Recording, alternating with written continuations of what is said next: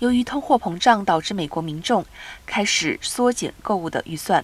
根据商用软体公司 Salesforce 的数据，美国今年假期购物季的网购订单预计将比去年假期购物季少百分之五，全球电子商务订单则要少百分之七。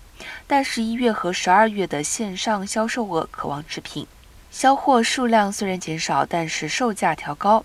过去一年半间，通膨严峻影响美国民众薪资成长幅度，租金、水电、日用品。这些蔬果、杂货等家庭必要项目的支出，过去几个月都在节节高升，从而限制了民众的购买力。这对仰仗消费者年终大肆采购以达成自己业绩目标的零售业者来说，不是好兆头。